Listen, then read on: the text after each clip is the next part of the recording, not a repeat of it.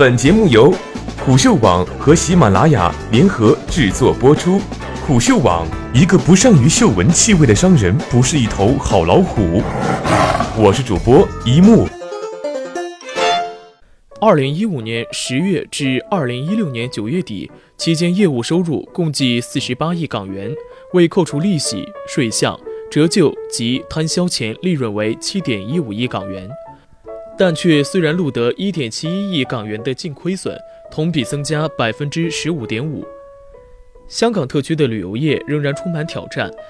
而且亚洲区内主题乐园的竞争日趋激烈。为此，我们必须针对主要目标市场进行更有针对性的市场推广。香港迪士尼乐园度假区行政总裁刘永基在当日的记者会上坦言。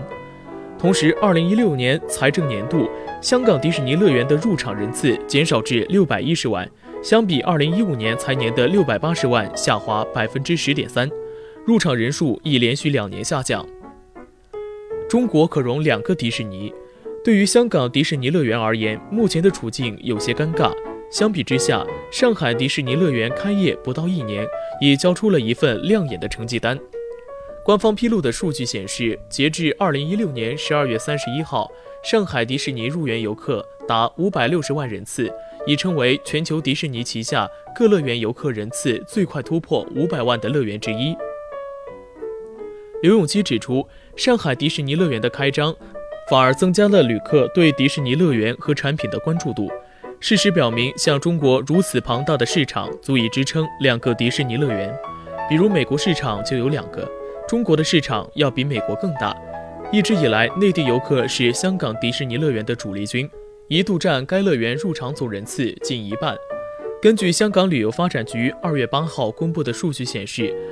去年访港旅客整体同比减少百分之四点五。至五千六百六十五万人次，因此本地的两大主题乐园入场人数均有所下降。香港海洋公园于去年年底表示，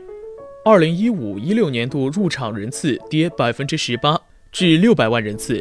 二零零五年九月开张的香港迪士尼乐园，一度预期开园后的五至十五年内，每年入场人次有望突破一千万。然而，二十一世纪经济报道记者翻查数据发现，开业近十二年以来，香港迪士尼乐园的入场人次从未能突破一千万。在两千一四年创下七百五十万的历史新高后，随即逆转直下。根据香港迪士尼乐园披露的数据显示，自开园以来，累计入场人次超过六千四百万。扩建计划有信心。为应对亏损及入场游客减少，香港迪士尼乐园去年十一月宣布，自两千一八年起实行为期六年的扩建计划，包括建造全球首个《冰雪奇缘》主题区以及一个漫威超级英雄主题区。计划总耗资一百零九亿港元，其中香港特区政府出资五十八亿港元，华特迪士尼公司则负担余下的五十一亿港元。计划内容还包括扩建地标建筑睡公主城堡。增设乐园日间、晚间表演节目等。待二零二三年扩建完成后，乐园的园区数目会由七个增加至九个，而设施的总数则会由约一百一十项增加至逾一百三十项。目前，该计划仍在等待香港立法会的拨款审批。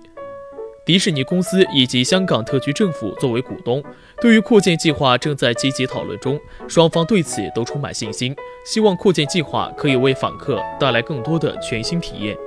刘永基表示，根据香港特区政府公告，扩建计划将为香港整体带来约五千至八千个职位，而扩建及发展计划以四十年的运作期计算。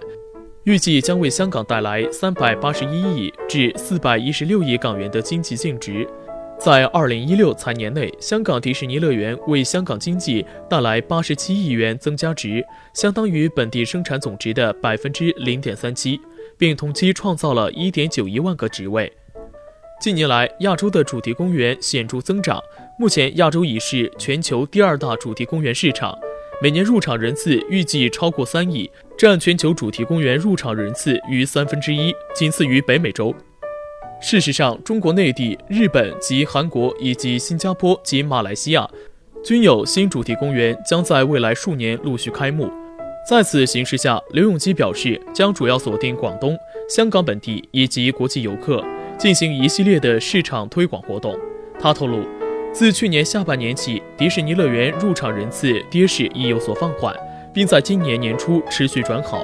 春节期间入场人次出现上升。二零一六财政年度，该乐园国际游客入场人次持续上升，占乐园整体入场人次的比例增至百分之二十五，